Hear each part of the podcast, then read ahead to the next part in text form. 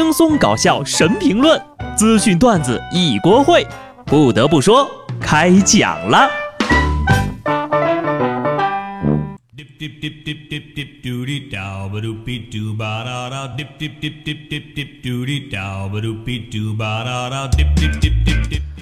Hello，听众朋友们，大家好，这里是有趣的。不得不说，我是机智的小布。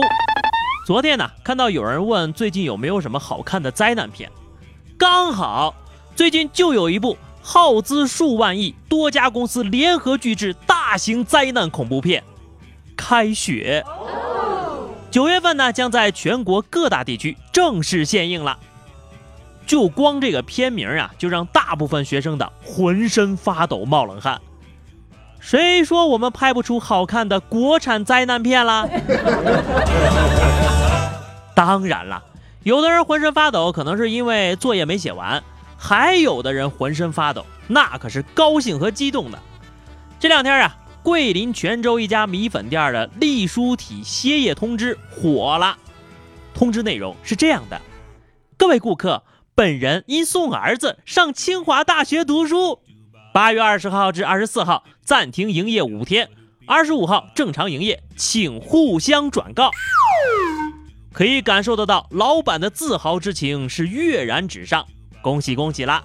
您的字儿啊，写的也是相当的漂亮啊。其实呢，通知书的最后一句才是重点，请互相转告。老板的意思就是说呀，我儿子考上清华了，你们都知道了吧？好了。老板，现在全国人民都知道您儿子考上清华大学了。有人说老板这样做太高调了，我觉得吧，这事儿可真不能低调，因为儿子值得骄傲。讲真哈，如果是我考上了清华大学，那我爸估计得拿着扩音器带我游街三天三夜，然后再搞三天的流水席。所以，这就是我当年没有考清华的原因。太耽误我们家做生意了。该高调的时候就不能憋着，但有时候呀，做人也不能太高调了。你比如前天，北京八达岭野生动物园又又出事儿了。一位自驾的男子在猛兽区擅自开窗投食，一只黑熊突然站起来就扒住了车窗，因为车窗有防夹手的功能，这车窗呀就自动打开了。然后坐在驾驶位的这名男性游客。左臂被黑熊死死咬住，鲜血直流。后来呀，猛踩油门才摆脱了这只熊。据该游客称，我承认擅自开窗确实有错，但是当时我忍着剧痛和恐惧，恳求工作人员告诉我该怎么办。他们就说了句“自己去医院”。听到这话，我心都凉了。心凉了呀？你窗户再开大点，人都凉了。不说让你去医院，还能说啥呀？你还想让工作人员哄哄你？宝宝不哭，乖。上回老虎那事儿还没个记性啊，这小胳膊又大大方方伸出去了。游客朋友们，去这么实诚的动物园，咱能长点心吗？爱伸胳膊探脑袋的，还是去隔壁逛逛长城吧，别给动物园添堵了。上回是老虎，这回是黑熊，求求你们了，给野生动物留条活路吧。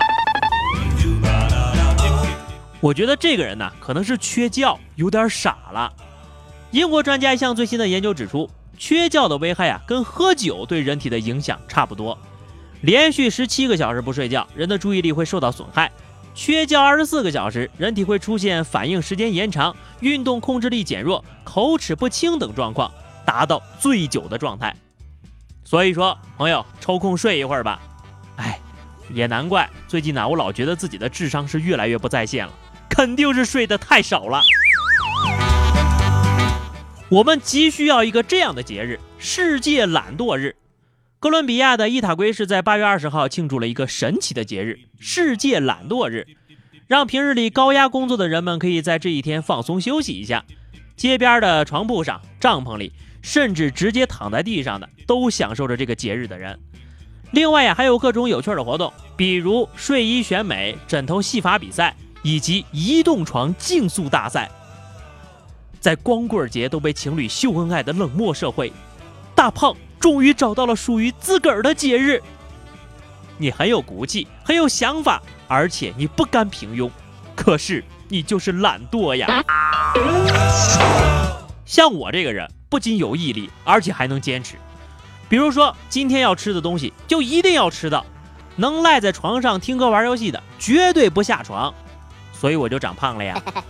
卢旺达有一位农场主，听完一场音乐会之后呀，感受到了音乐带给人们的欢乐与享受，于是他昼夜不停地给熟睡的猪放音乐，结果令人大吃一惊啊！这些猪变得异常安静，养猪场的产量也是大幅提高了。猪的产量高什么意思呢？就是呀，多生小猪多长肉。所以你听懂了吧？爱听音乐容易长胖啊！要说这猪的脾气啊，也太好了。换成是我，睡觉的时候别人敢在我旁边放音乐，老子拱不死你！拱着拱着呀，就容易出圈。在贵州思南，一辆满载猪仔的货车在高速隧道里行驶的时候，突然爆胎侧翻了，两百只小猪仔被抛出了车外，四下乱窜撒欢儿。交警联合司机捕捉猪仔，一个小时之后呀，全部抓回去转运了。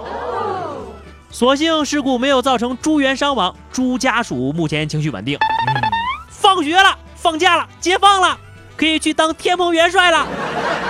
一头猪两块，挖过金子的人肯定知道我在说什么。今天的最后一条消息啊，跟大家聊一个有趣的歪过老大爷，在北京西城区什刹海。弯弯绕绕的胡同里住着一位六十二岁的美国大爷高天瑞。这位美国大爷袖带红箍，坦言想要成为什刹海区域的治安志愿者，西城大妈，并希望自己能够一直在北京生活。